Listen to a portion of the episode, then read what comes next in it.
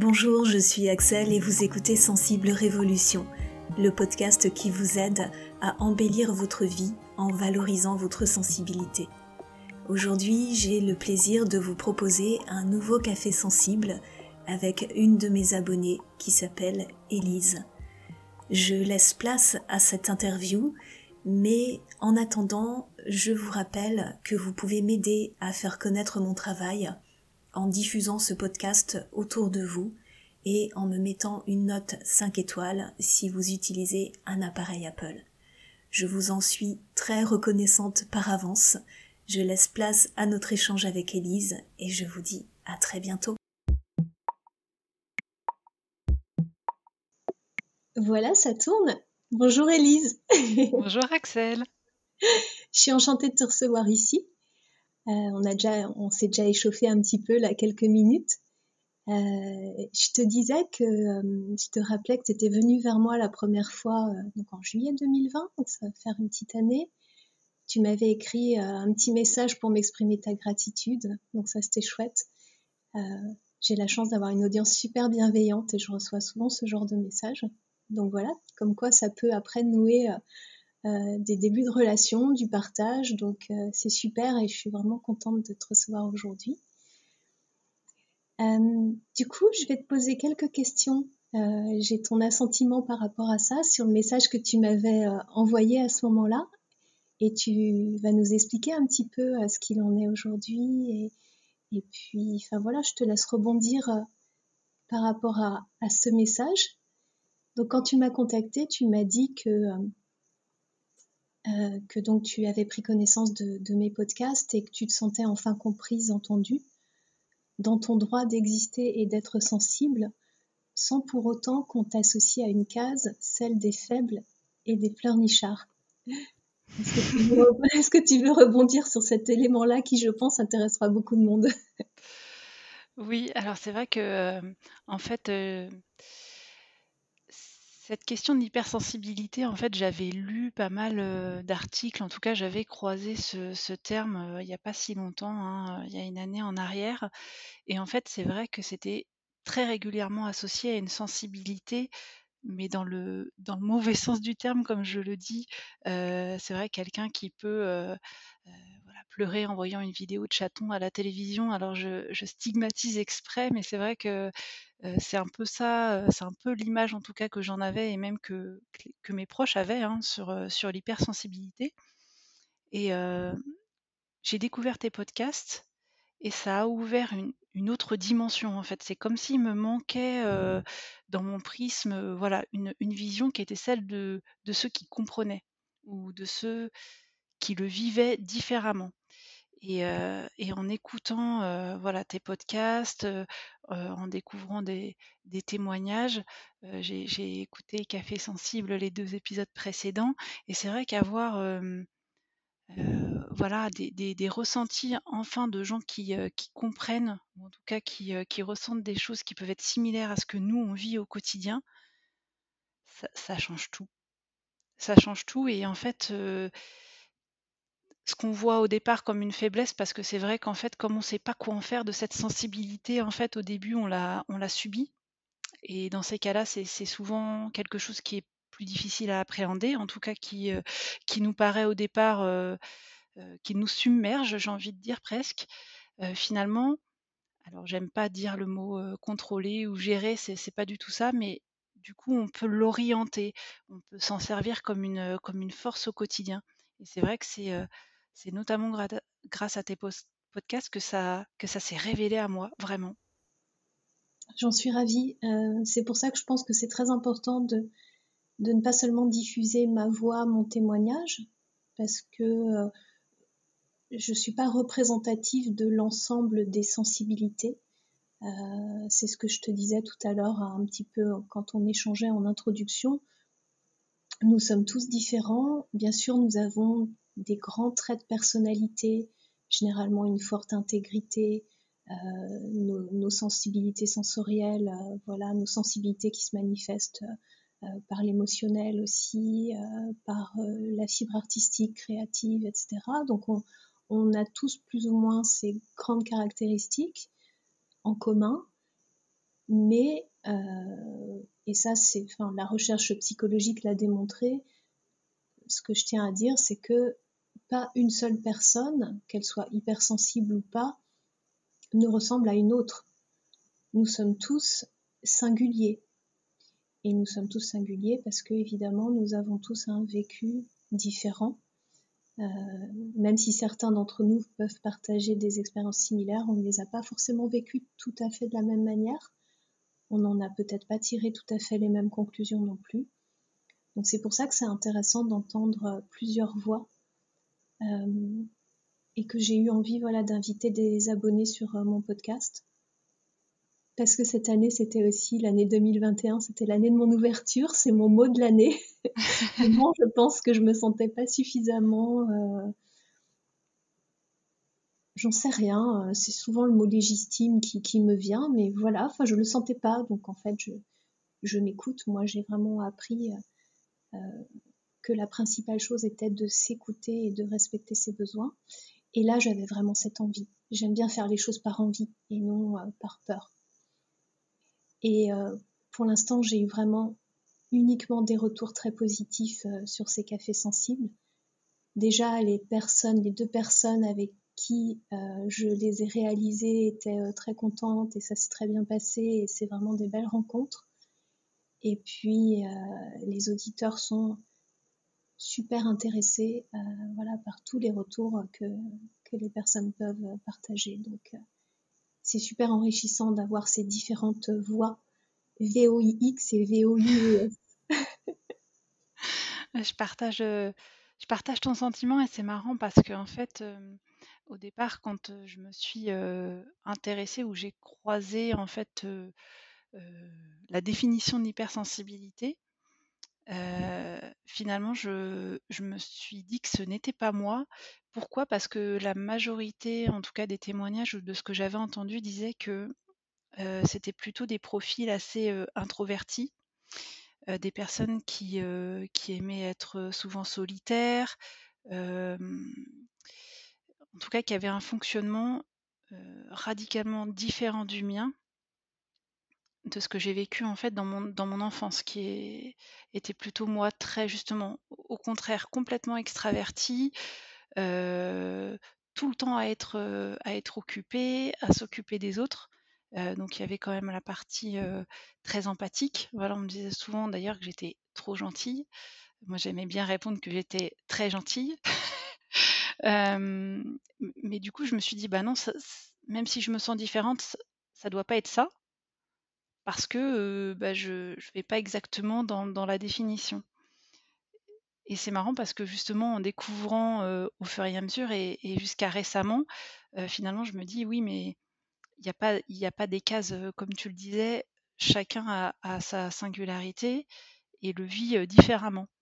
Et aujourd'hui, si je devais, avec le recul, faire une analyse, je me dirais oui, finalement, en fait, j'étais très extravertie, je faisais beaucoup de bruit pour ne pas m'écouter, parce que je ne, savais pas répondre à mes propres besoins, parce que j'avais pas envie de voir qu'ils étaient là. C'était beaucoup plus simple d'aller voir euh, ce qui se passait à côté, plutôt que chez moi à proprement parler.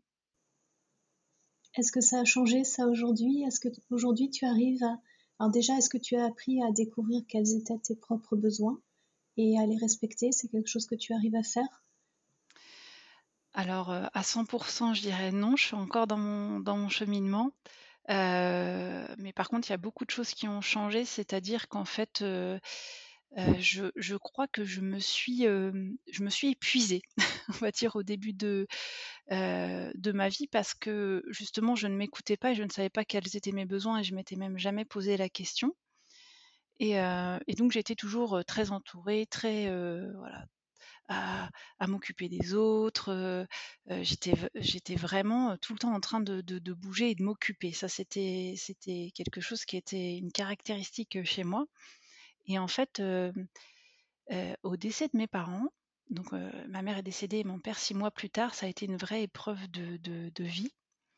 il y a tout d'un coup un silence qui s'est fait je me suis tout d'un coup sentie incomplète.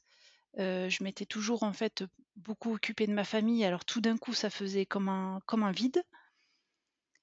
Et là, je me suis dit: «En fait, j'ai envie d'être seule, j'ai besoin de temps, j'ai besoin de repos, j'ai besoin de fonctionner complètement à l'inverse de ce que je faisais, mais je me je je me rendais pas compte que je m'épuisais à m'occuper des autres, en fait et que j'étais, exténuée et finalement ça a été, heu, cette épreuve qui a été le début de en fait, de quoi j'ai besoin parce que j'ai l'impression que là, je vais dans tous les sens sauf, hem, sauf dans le sens dans lequel je devrais aller pour, heu, pour aller bien.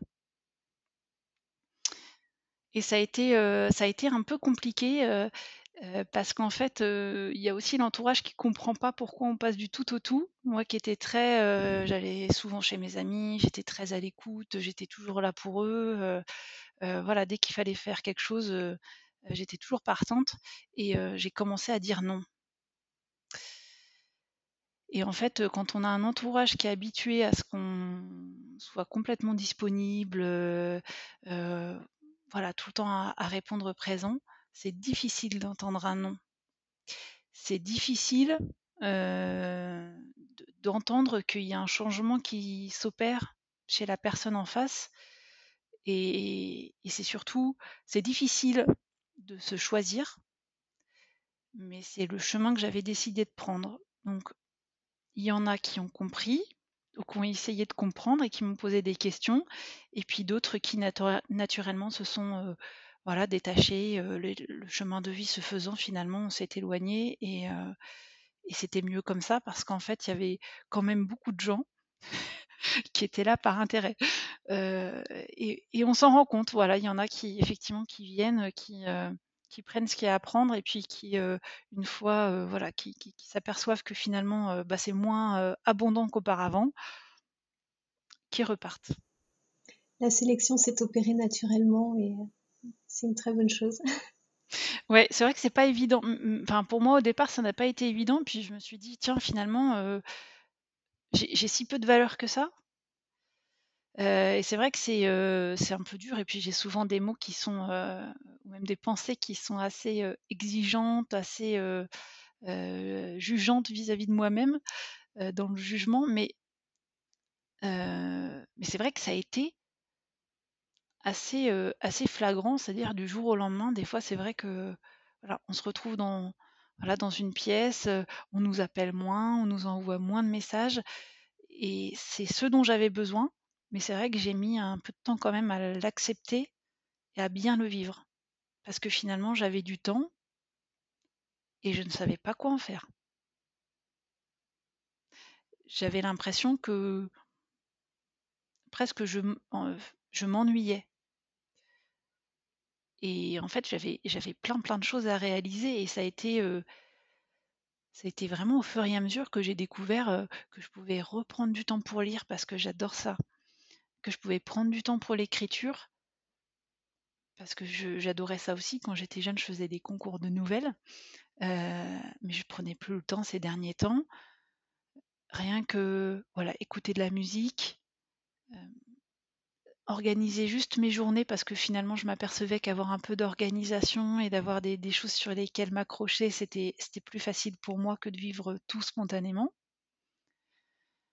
Faire des balades dans la nature, ça, ça a été une vraie révélation. Je savais pas que j'en avais besoin à ce point-là, mais j'y vais pratiquement maintenant tous les jours. Tout ton temps et toute ton organisation était entièrement dédiée à prendre soin des autres. Donc tu as dû te réadapter et apprendre à t'offrir ce temps à toi, en fait. En fait, j'avais l'impression que mon propre bonheur dépendait de celui des autres, en tout cas de ceux qui m'entouraient. Et quand je dis ceux qui m'entouraient, alors c'est vrai que ça allait, heu, de ma famille très proche, mais ça pouvait aussi être, heu heu, des amis, des copains, des connaissances, des gens dans la rue. je me souviens de cette anecdote, quand j'étais petite, de ma mère qui nous avait emmenés, à la capitale. À l'époque, voilà, ce voyage à Paris, c'était, extraordinaire, en tout cas nous qui vivions à la campagne et j'ai découvert que, les SDF existaient.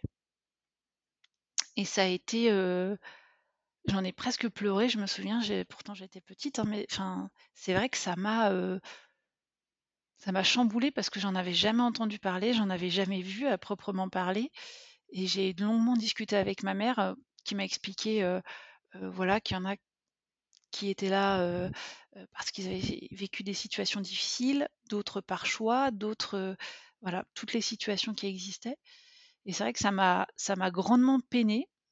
Je sais plus que de raisons parce que c'est des choses qui me plus que de raisons, en tout cas plus que ce que la normale voudrait, si je peux mettre des guillemets et j'ai décidé d'acheter un des marrons chauds. et finalement, j'ai acheté plusieurs cornets et j'ai distribué un marron chaud à tous les SDF que je croisais, dans la rue. Ce qui a beaucoup fait sourire ma maman, mais elle m'a laissé faire. voilà et moi de ma petite fenêtre, je me dis: «Bon, bah, c'est déjà ça, ils vont avoir un marron chaud et c'est bon, c'est chaud, ça sent bon». et voilà et je me dis: «Ben, peut-être que ça va les faire sourire, voilà quand ils vont, quand ils vont voir leur petit marron». Alors j'ai une dame que j'ai croisée à ce moment-là qui me voyait faire, qui m'a dit gentiment que que ce que je faisais, ça servait à rien parce qu'en fait, euh, il cherchait que de, l'argent ou de l'alcool. Mais je lui ai répondu, ça sert, ça sert parce qu'il voit un sourire et il voit une personne qui les voit. Exactement. avec, avec les yeux de petite fille que j'avais à l'époque. Et encore aujourd'hui, si, si, je devais le refaire, finalement, je pense que je referais la même chose. Parce que finalement, c'est c'est juste être aligné aussi avec mes valeurs profondes de la valeur de l'être humain, quel qu'il soit. Tu étais beaucoup euh, plus lucide, petite fille, que cette dame euh, plus âgée que toi que tu as rencontrée à ce moment-là. Une dame qui n'a pas compris euh, à quel point ce geste pouvait toucher les individus en question, même s'ils ne l'ont pas forcément montré parce qu'ils ne sont pas habitués à ça mais au fond d'eux, ils étaient forcément touchés et tu leur as forcément mis du baume au cœur. J'espère, en tout cas, c'était cette attention de toute façon, elle est entre guillemets, elle est gratuite, elle coûte rien. Enfin, c'était un sourire, c'était juste un voilà un geste. Et finalement, j'en ai un qui a levé les yeux vers moi quand même, euh, qui a pris euh, le, marron dans, mes mains et qui m'a dit euh, Tu as les mains froides, mais tu as le cœur chaud. Voilà, j'ai toujours gardé finalement cette expression dans, ma tête. Hein, et, voilà, et je me dis, ben, peut-être que lui, en trois secondes, il a vu ce que j'avais envie de représenter sur Terre. voilà, où, finalement, ce que j'avais envie d'apporter au monde, c'était ça. C'est juste un, juste un geste ou, un sourire ou, ou de la joie, parce que finalement on est tous de passage, mais c'est ça que je veux qu'on retienne euh, du mien. Tu nous as expliqué tout à l'heure euh, que donc au moment du décès de tes parents, euh, tu, avais eu besoin de te recentrer en fait, de prendre soin de toi, et que de ce fait, comme tu n'étais plus dans le don inconditionnel, certaines personnes se sont éloignées de toi naturellement. Est-ce qu'aujourd'hui tu as le sentiment, l'impression que tu arrives à attirer à toi des personnes qui comprennent la valeur que tu as à offrir et qui ne sont pas seulement intéressées par ta générosité, par ta bienveillance? Des personnes qui sont vraiment dans le partage? Oui. Aujourd'hui, je dirais que finalement, j'ai très peu d'amis sur qui je peux compter. J'ai un cercle d'amis assez restreint, mais je sais que c'est des amis de, longue date, dont des amis voilà, que, que je connais depuis que j'ai 6 ans, hein, donc maintenant ça date un peu vu que j'ai 38 ans, et finalement qui, est tout, qui est toujours là, et donc qui connaît aussi mon histoire et qui l'accepte en fait. C'est vrai que je pense que l'amitié, c'est pas forcément être toujours toujours d'accord ou toujours finalement en adéquation avec ce qu'on dit ou même parce que même ne sont pas forcément hypersensibles mais ils comprennent mes montagnes russes, mais ils comprennent aussi ma valeur humaine. Et je pense que c'est aussi pour ça qu'ils sont là aujourd'hui et que moi aussi, je les, accepte dans mon, dans mon intimité, puisque finalement, ce cheminement m'a aussi un peu endurci, dans le sens où avant, je laissais tout le monde rentrer, et maintenant, je suis hyper vigilante, hyper exigeante quand on fait des nouvelles rencontres. J'ai un peu cette, cette méfiance, alors que je pense que mon moi, je voudrais, donner tout ce que je peux, mais même dès les premières rencontres, parce que finalement, c'est comme ça que je vois les choses, dans le partage, dans l'échange. Finalement, je me sens quand même parfois un peu obligée de d'y aller avec parcimonie, finalement, de pas être totalement moi-même parce que j'ai peur qu'effectivement après ça ça se retourne contre moi ou que finalement, je m'aperçoive que c'était c'était pas forcément fait de la bonne façon. Et je dirais que j'ai appris à ne pas tout donner parce que les gens ne sont pas forcément en demande. Et ça, c'est aussi quelque chose que j'ai appris, que parfois il faut attendre que les gens demandent avant de, donner, si, même si j'ai la perception, parce qu'on a souvent cette intuition, cette faculté de voilà, d'analyser finalement leurs propres besoins avant même qu'ils parlent. Ils ne sont pas forcément prêts à recevoir. Et ça, c'est vrai que c'est un travail voilà, que, je fais sur moi-même au quotidien, finalement, de, patience, d'attente, que ce soit les gens qui viennent vers moi ou me parlent, avant que je sois plus rapide que dans le voilà dans, l'analyse de leurs besoins et que, que, je leur apporte quelque chose sur finalement sur un plateau. Je pense que c'est juste ce que tu fais, effectivement, de de ne pas donner avant euh, d'être certaine que la personne ait réellement demandé, exprimé ses besoins. Je pense que c'est voilà, c'est euh, pertinent que tu en sois arrivé à, cette conclusion et que tu l'appliques dans tes relations. Et puis aussi, euh, je voulais rebondir, je suis en train de perdre le fil sur autre chose que tu as dit juste avant. Oui, c'est par rapport à ton attitude présente euh, qui est de mettre un peu plus de filtre, de, sélection, d'exigence, de mettre un peu de méfiance, si on peut appeler ça de la méfiance, enfin je dirais plutôt de l'exigence, voilà, dans le choix de tes relations. Euh, c'est aussi ce que je pratique personnellement.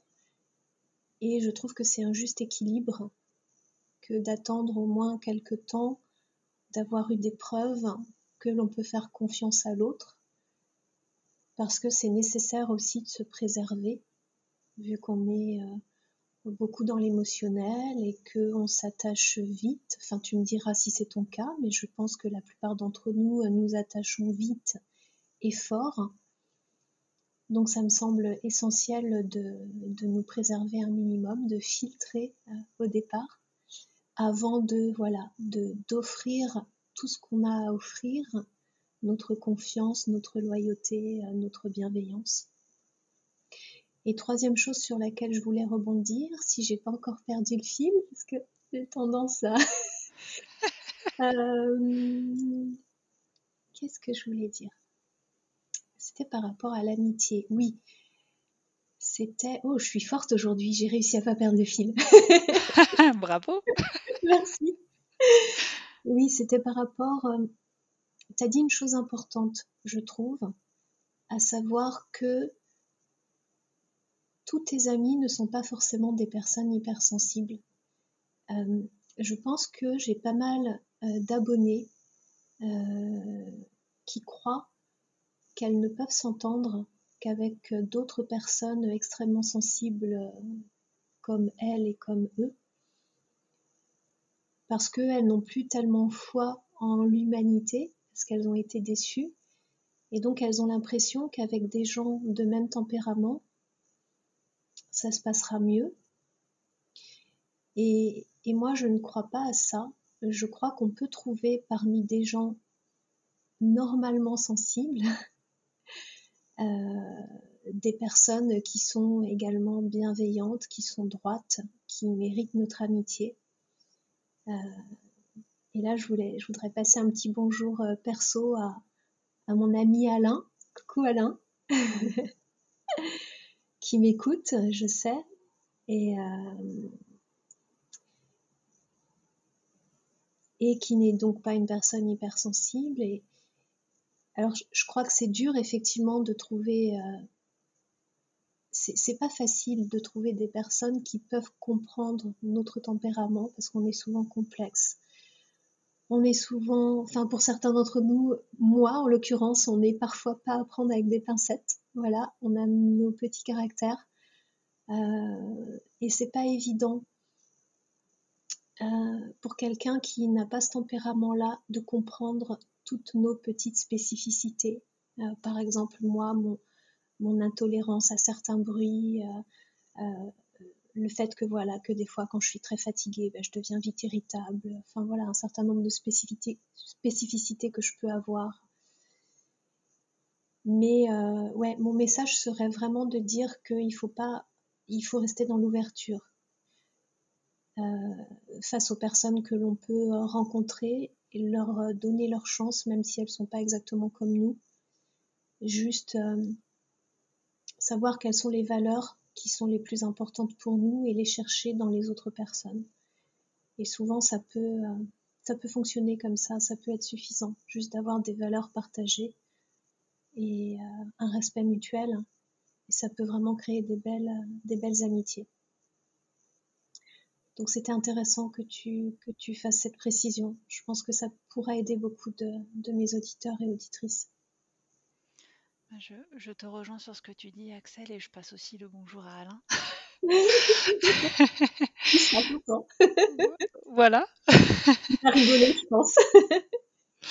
Euh, et, je te rejoins. Alors moi, c'est vrai que je, suis comme toi, je suis plutôt du genre à m'attacher euh, très fort, très vite parce que c'est ma façon de fonctionner et finalement ça je le renie pas. Euh, même si comme tu, l'as bien dit, effectivement, j'ai je mets maintenant quand même des filtres euh, et pour les autres et pour moi, pour essayer effectivement de pas de pas après avoir à subir des déceptions qui soient trop fortes pour mon petit cœur, de le préserver un, peu et de préserver aussi mon entourage parce qu'en général, quand je suis déçue ou quand je suis triste, bah, je le suis pleinement. Donc c'est pas forcément facile à vivre pour, pour les autres.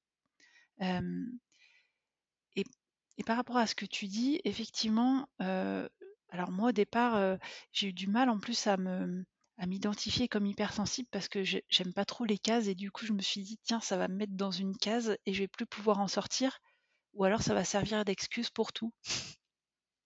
Alors souvent je dis en plus je dis souvent ultra sensible, je reprends le terme de euh, de Monsieur là voilà, parce que, euh, bah, comme on l'a déjà dit, euh, hyper, ça, ça, veut dire trop, et pour moi, on est très, mais pas trop. Et en fait, je suis d'accord avec toi, il faut retrouver juste des valeurs communes et des valeurs comme l'altruisme, comme l'entraide, comme la créativité, des valeurs familiales profondes, on peut les trouver chez d'autres personnes qui ne sont pas hypersensibles. Et c'est marrant parce que je dis souvent à mon conjoint, qui a du, des fois qui a du mal avec mon, mon fonctionnement, je lui dis je ne te demande pas de me comprendre. Je te demande juste d'accepter que je, vive les choses avec la façon que, moi je, les vis, enfin, avec cette manière. Donc quand je suis triste, j'ai dit je ne te demande pas d'être triste avec moi, je ne te demande pas de comprendre pourquoi je suis triste pour quelque chose qui pour toi euh, finalement est peu important mais juste de, l'accepter. Et depuis que, que je lui dis ça, et je lui répète souvent, euh, bah finalement ça, ça va mieux. Je lui dis, il n'y a rien à comprendre. C'est juste que là, je le vis comme ça parce que je, le vis comme ça. C'est un fait. Donc, euh, et ça nous aide beaucoup et on en rigole beaucoup d'ailleurs maintenant. Parce qu'il aime bien dire que qu'après 21:00 il ne faut plus m'adresser la parole. Ça me rappelle quelqu'un, je ne sais pas pourquoi. Parce que je suis plutôt du matin, donc passé une certaine heure, j'ai eu mon quota, le vase est rempli. Ouais, c'est ça. Et que la moindre petite euh, défaillance ou la, le, moindre petit euh, allumage, ou même euh, des fois il, il, me taquine, et alors là, je, toute, la, journée, je peux rigoler avec lui, et, finalement, la, la, petite taquinerie d'après 21 heures, elle passe pas. Donc, mais, mais c'est vrai que ça, c'est important de le dire. Voilà, je, je pense qu'on peut se rapprocher de d'autres personnes qui ne sont pas hypersensibles, et je vais prendre quand même un, si je peux dire, un contre-exemple de mon fils, donc qui est euh, au potentiel hypersensible, euh, qui, a, qui a 9 ans aujourd'hui. Finalement, on l'est tous les deux et c'est avec lui que c'est le plus difficile. Parce que euh, l'hypersensibilité, bah, il n'y a pas forcément un seul fil rouge, une seule façon de, vivre ses, émotions. Et finalement, comme on est tous les deux voilà, prêts à, réagir, mais à des moments différents, on monte très très vite dans les tours. Parce que finalement, il y a une petite étincelle qui va déclencher chez lui un énervement, il va commencer à taper des pieds, à râler, à souffler, à s'isoler, à claquer les portes. Et puis moi, c'est quelque chose, voilà, les bruits, les cris, j'aime pas trop ça.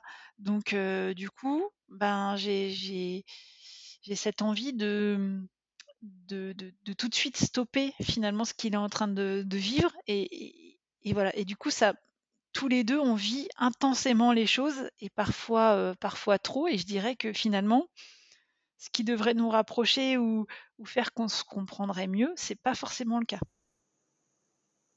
Tu m'en parlais de ton, de ton fils justement dans ton message. Donc bon anniversaire à lui. Et euh, tu me disais que c'était comme ça que tu avais découvert euh, ta propre sensibilité. Euh, c'était à travers les questionnements que tu te posais sur ton fils, sur certaines de ses réactions justement? Exactement. C'est vrai que Titouan, depuis qu'il était petit, il avait des façons de, de réagir que je ne comprenais pas. Donc des colères récurrentes, pas forcément longues, mais il réagissait à beaucoup de choses. il avait décidé d'ouvrir la porte si je touchais la poignée avant lui, alors qu'il n'avait rien exprimé, c'est-à-dire qu'il n'avait pas dit qu'il voulait ouvrir la porte, mais si j'avais le malheur de toucher la poignée alors que dans sa tête il avait imaginé que c'est lui qui allait ouvrir la porte, il pouvait se rouler par terre, taper des pieds, pour ça, entre guillemets. Ce que j'estimais à l'époque complètement incohérent, complètement incompréhensible. et c'est vrai qu'on a cherché longtemps des raisons en fait à ces colères régulières, à son, son isolement, je dirais, puisqu'il était pas forcément très entouré à l'école, assez solitaire, etc. Et finalement, au départ, on avait mis ça sur le compte du fait que je suis séparée de son, de son père. Et je me suis dit, c'est peut-être voilà le, la séparation qu'il n'a pas digérée ou, ou finalement il s'est il s'est isolé tout seul ou enfin voilà des choses qui pouvaient s'apparenter à, à ça. Et on est allé voir plusieurs pédopsychiatres avec qui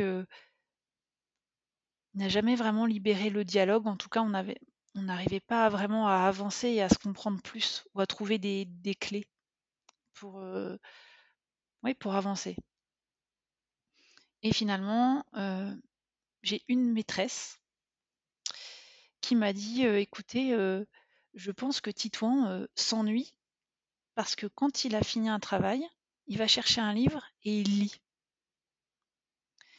Et elle m'a dit, bon, en CP, c'est quand même rare parce qu'il y a quand même tout un apprentissage qui est assez lourd sur la lecture, sur l'expression. Elle m'a dit, Titouan s'exprime extrêmement bien, utilise un vocabulaire déjà soutenu. Et voilà, j'ai à peine commencé à parler de l'exercice, sans demander, lui, va chercher un, livre et quand la maîtresse lui dit Mais Titouan, je, suis en train d'expliquer les consignes pour faire. Oui, j'ai compris. Alors qu'est-ce que j'ai dit? Et là, il répétait ce que la maîtresse avait dit alors qu'il était en train de lire ou de faire autre chose en même temps. Et elle m'a dit Je pense qu'il y a peut-être quelque chose à aller creuser voilà, du côté du haut potentiel. Alors je la remercie parce que c'est pas tous les enseignants qui sont ouverts en tout cas à parler aux parents de ce genre de choses. je dirais que au contraire, parfois, on peut estimer que, finalement l'enfant est soit insolent, complètement dans la lune, dans son univers, alors que là, c'était juste qu'il fonctionnait différemment. Donc ça nous a mis sur une piste et on est allé voir quelqu'un pour lui faire passer un test. C'est un choix qui est qui au départ difficile parce que ça a un coût de faire passer un test et on se dit est-ce que finalement une fois qu'on aura le résultat, est-ce que ça va apporter quelque chose pour l'enfant? Parce que moi ce que je voulais c'est que ça ait de la valeur ajoutée pour Titouan finalement de, de savoir s'il était au potentiel ou pas. Peu m'importe dans, le titre, c'était est-ce que, est-ce que ça va nous donner plus de clés? Et finalement, en discutant avec, avec cette personne, elle nous a dit bah oui, vous allez voir effectivement que peut-être il y a d'autres, il y a des, une façon différente de, l'aborder. Vous allez pouvoir le nourrir peut-être différemment et vous allez voir que finalement son comportement va, s'ajuster. Et donc il a passé le test, effectivement, il, il est au potentiel euh, et en plus elle a mis un mot et, elle m'a dit je pense qu'il est au potentiel hypersensible parce qu'effectivement euh, euh, il y avait des elle a longuement discuté avec lui donc Titouan, il me parlait de la mort, mais il avait besoin de mettre des mots dessus, de, de, comprendre certaines choses, même sur des émotions, des, des images qu'il avait qu'il se refusait à voir, une façon dont il parlait finalement de, des fois de des belles choses. et du coup, on, voilà, on a, mis, on a eu des mots sur finalement son mode de fonctionnement. Et, ça, je dis pas que ça a été la solution à tout parce que ce n'est pas le cas, mais ça nous a donné des pistes pour essayer d'accueillir en fait la façon dont il vivait les choses.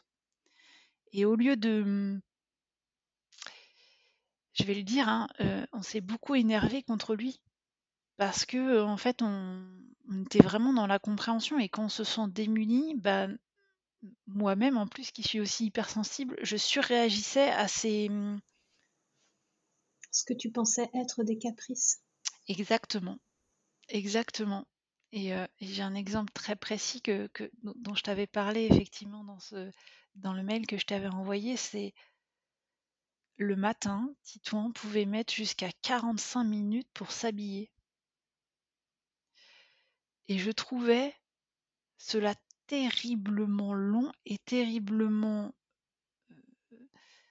c'était presque douloureux pour nous deux parce que en fait c'était une épreuve de tous les jours ça, arrive tous les jours il faut s'habiller tous les jours pour aller à l'école et je pense que les gens connaissent ça c'est que bah, a un timing à respecter on doit s'occuper de soi, on doit s'occuper de, la maison, il faut que le cartable soit prêt, Titouan a un grand frère en plus, donc il faut aussi que son grand frère soit, soit prêt. Et, puis il y a Titouan.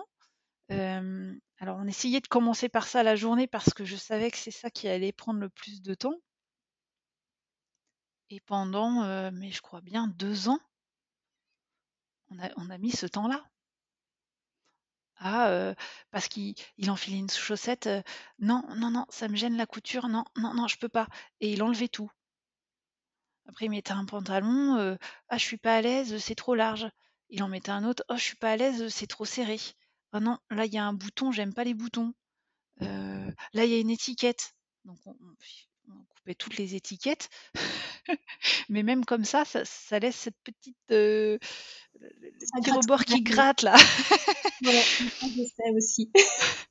Donc, j'avoue que je ne comprenais pas au départ. Je me suis dit, mais c'est pas possible. Il fait exprès pour pas aller à l'école ou il fait exprès pour, pour m'embêter. Au début, je pensais ça. Je pensais qu'il voulait vraiment, je sais pas, attirer l'attention Et finalement, bah, j'ai découvert que l'hypersensibilité, ça pouvait voilà, être présent dans, dans tous les sens. donc la vue, l'odorat, la sensorialité, etc., de toucher, tout pouvait être concerné. Et c'est là que je me suis dit, la révélation, Titouan a une hypersensibilité sensorielle qui fait qu'aujourd'hui, il faut qu'il soit parfaitement à l'aise dans ses vêtements pour se sentir prêt pour sa journée.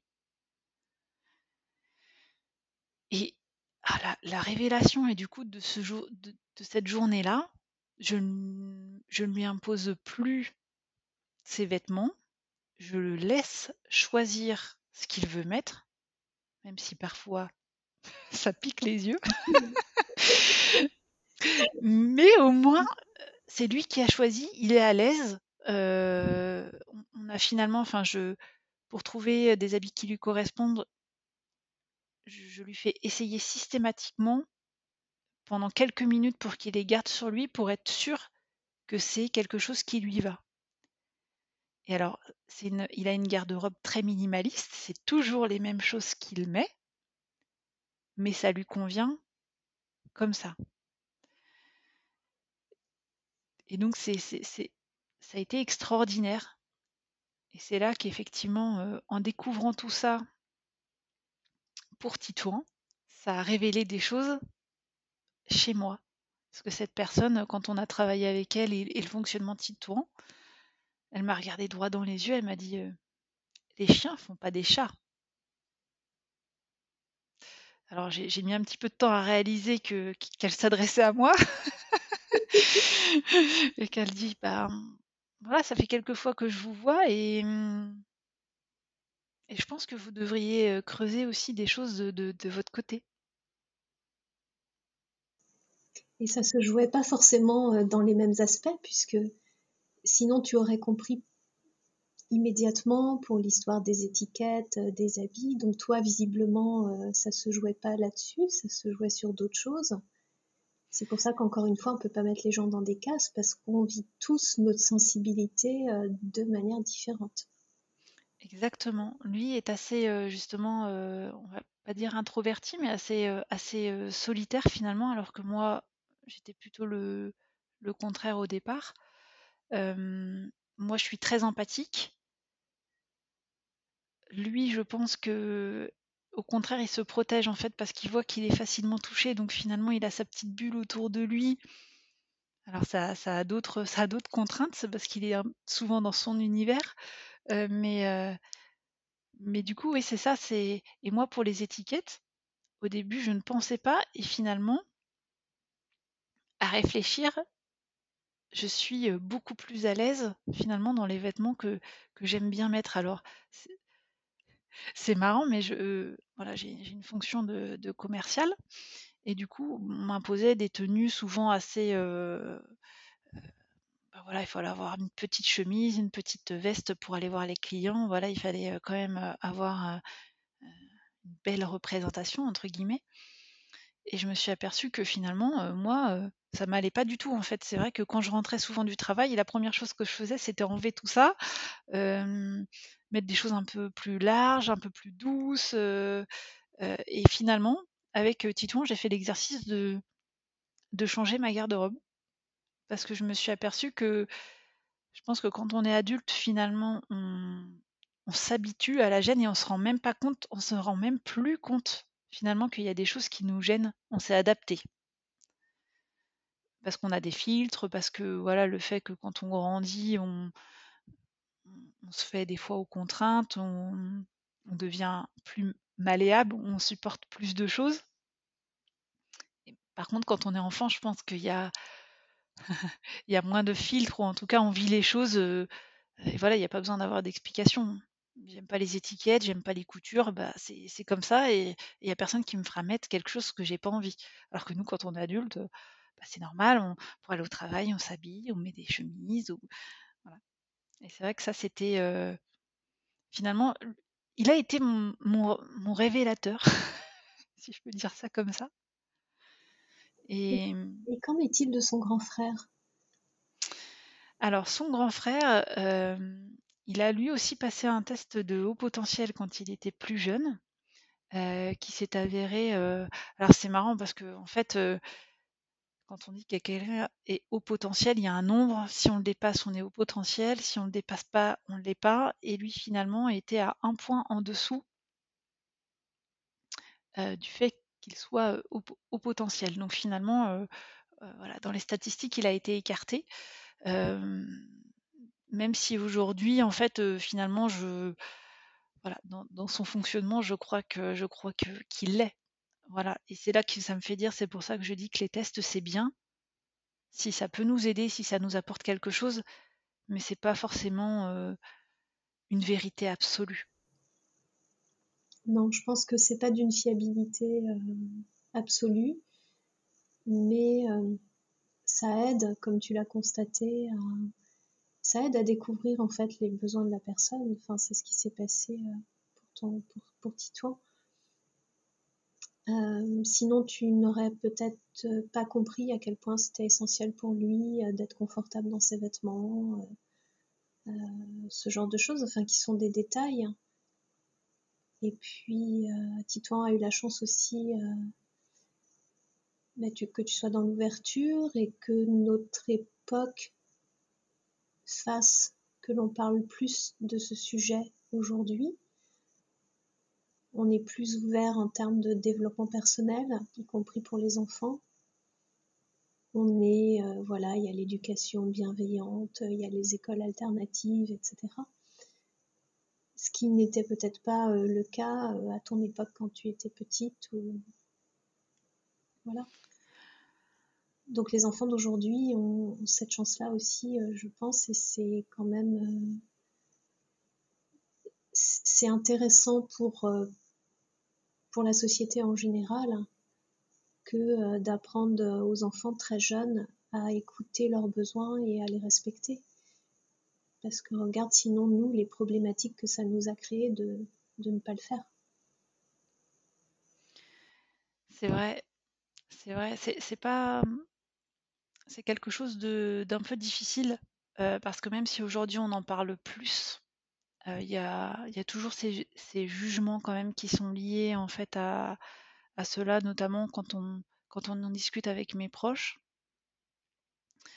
c'est souvent, «Oh tu as trouvé une solution pour Titouan? Ça y est, il est guéri?» mais je leur dis: «C'est ce n'est pas une pathologie.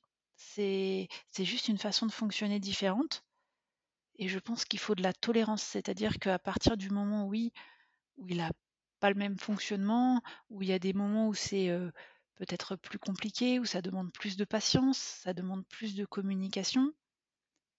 Après, c'est un choix, mais ce choix, je, je l'assume parce que comme tu le dis, si jamais on, on, passe à côté ou qu'on ne prend pas le temps, c'est peut-être plus tard justement que ça va révéler euh, peut-être certaines problématiques ou certaines blessures qui seront peut-être plus difficiles après aussi à appréhender, à refermer. Euh.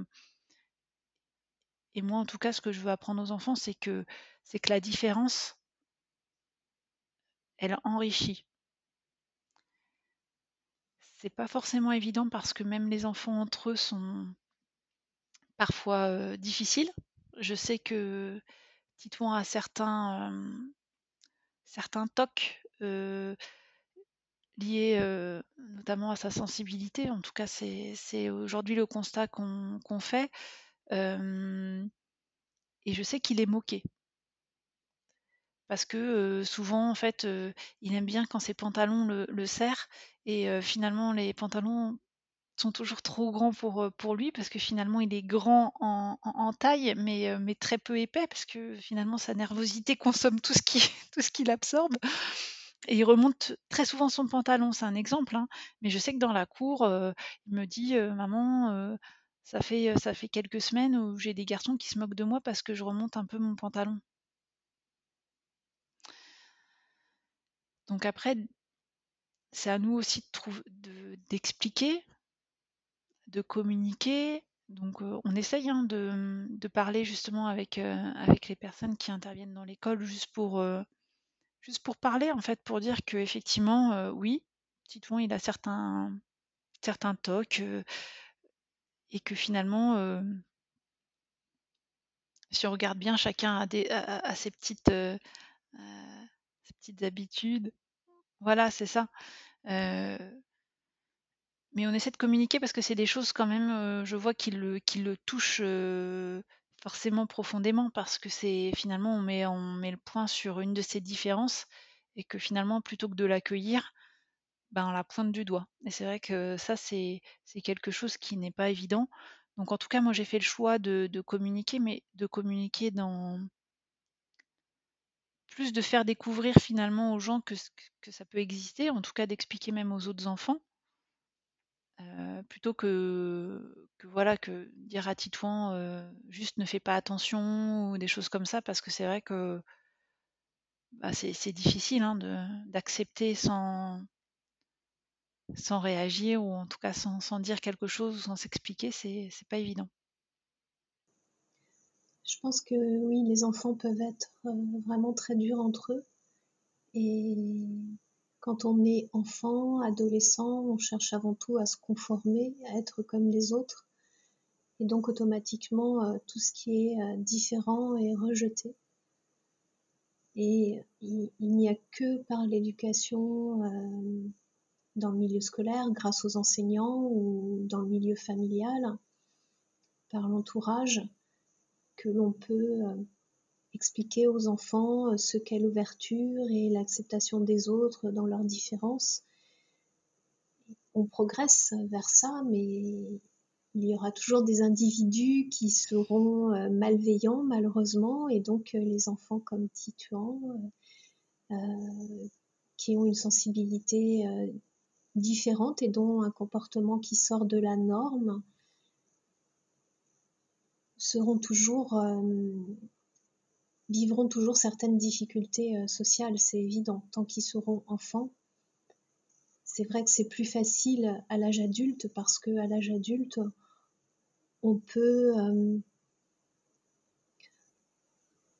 on peut éviter, on peut arrêter de se suradapter et on peut construire un environnement qui nous convient.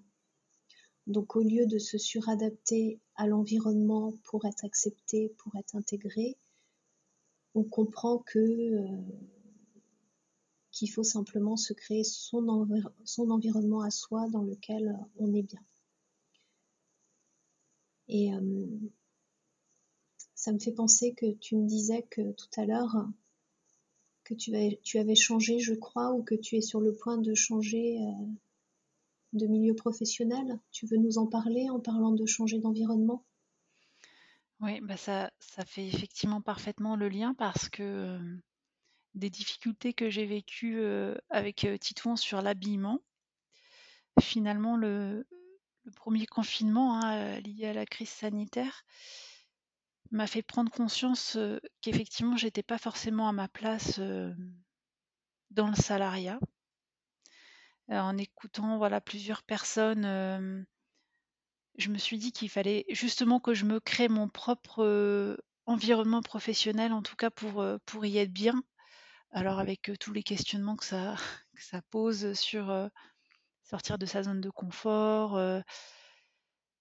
avoir quand même une stabilité financière qui permette voilà, de, s'occuper des enfants, de la famille, de tout ce qui va avec, et, des peurs que ça peut générer. Je me suis inspirée de Titouan en disant que finalement, j'allais créer une marque de vêtements éthique sans étiquette, avec un minimum de couture, pour apporter de la sérénité à toutes les familles comme moi qui peuvent vivre des moments difficiles sur un geste aussi simple que l'habillement. Et ouais, cette inspiration, elle a été complètement salvatrice parce que finalement, depuis que j'ai décidé de m'y plonger pleinement, alors c'est justement tout s'est déclenché un peu cet été peu de temps après que je t'ai envoyé le, mail, j'ai euh, envoyé des mails à certaines familles euh, d'enfants hypersensibles que j'avais croisés sur des forums et je leur ai dit: «Écoutez, est-ce que s'il existait une, telle marque de vêtements, où vous pourriez vous dire: "Je peux acheter les yeux fermés et mon enfant sera bien dedans"?» Est-ce que ça a une valeur ajoutée pour vous? Et beaucoup m'ont répondu: «Ah bah oui, parce que là, c'est difficile aujourd'hui, alors, c'est toujours le calvaire pour aller acheter, trois vêtements, il n'y a pas un magasin particulier, qui offre ça. Ça serait super».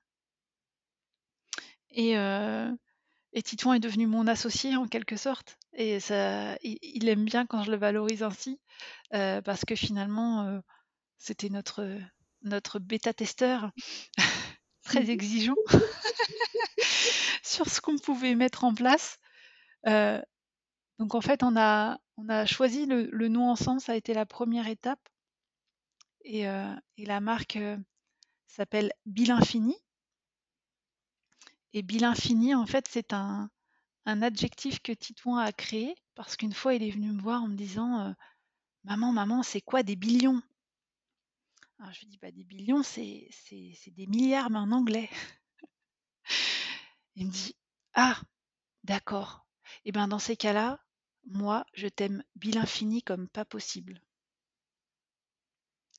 Donc il a fait une contraction entre, entre infini et et billion finalement, voilà pour pour pour me témoigner toute l'immensité de son de son amour.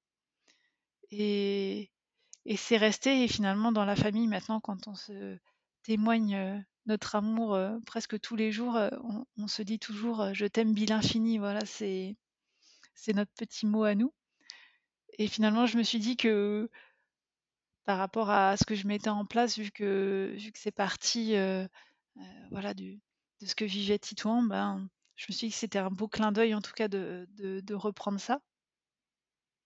Et effectivement, à l'heure actuelle, je suis toujours salariée, heu et en parallèle, je travaille, sur, la création de cette marque, qui en est à la finalisation des prototypes et on cherche un atelier en France pour pouvoir, voilà les les confectionner parce que derrière, ça me tenait à cœur quand même que ça soit avec, forcément du tissu, éthique, labellisé GOTS, voilà, comme ça, ça évite, d'avoir des matières en des des, du textile avec, voilà, des des des choses chimiques dessus, des choses pas très très cool pour ceux qui ont des peaux sensibles.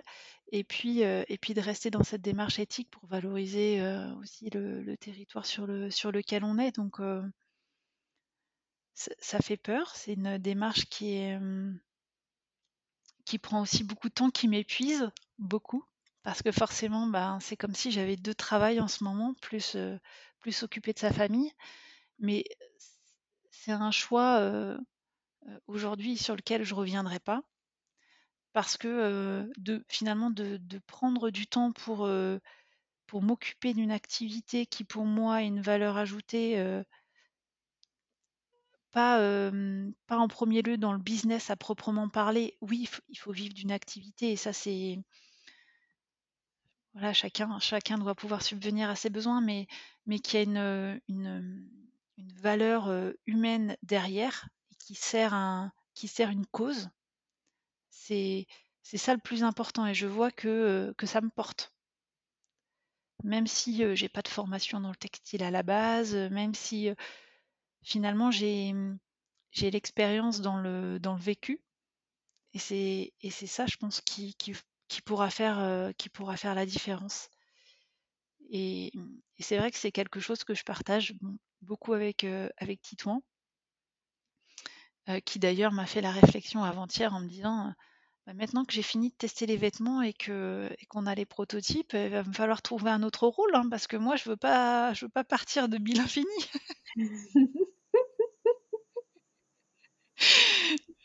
Alors, je vais peut-être pas, lui laisser le rôle de directeur administratif et financier tout de suite. Mais, mais en tout cas, dans sa tête, je trouve que ça lui apporte quelque chose, lui qui a qui a sans cesse besoin d'avoir confiance en lui, puisqu'on pourrait le prendre pour quelqu'un des fois d'un peu, on va dire pédant. Parce qu'il aime bien, comme je dis, vomir ses connaissances. C'est quelqu'un qui a, qui a besoin beaucoup de, reconnaissance et finalement il raconte tout ce qu'il sait tout le temps à tout le monde en, en les croisant. Et on pourrait croire que qu'il est quelque part, oui, un peu prétentieux, alors que c'est tout l'inverse quand on le connaît. On sait qu'en fait, il fait ça pour se rassurer lui-même de, tout ce qu'il connaît. Et, euh, finalement, euh, bah, Bill Infini, c'était aussi, enfin, c'est aussi quelque chose qui lui apporte au quotidien, euh, parce que moi, je suis en garde partagée, donc quand il revient de chez son père, il me dit Alors, tu as avancé? Tu en es où? Alors, qu'est-ce qui a changé? Et finalement, ouais, ce, partage, en tout cas, ce qu'on vit ensemble, c'est voilà, c'est fantastique et chouette à tout le monde de pouvoir partager. Alors même si c'est pas pour monter une activité professionnelle, hein, de partager quelque chose de particulier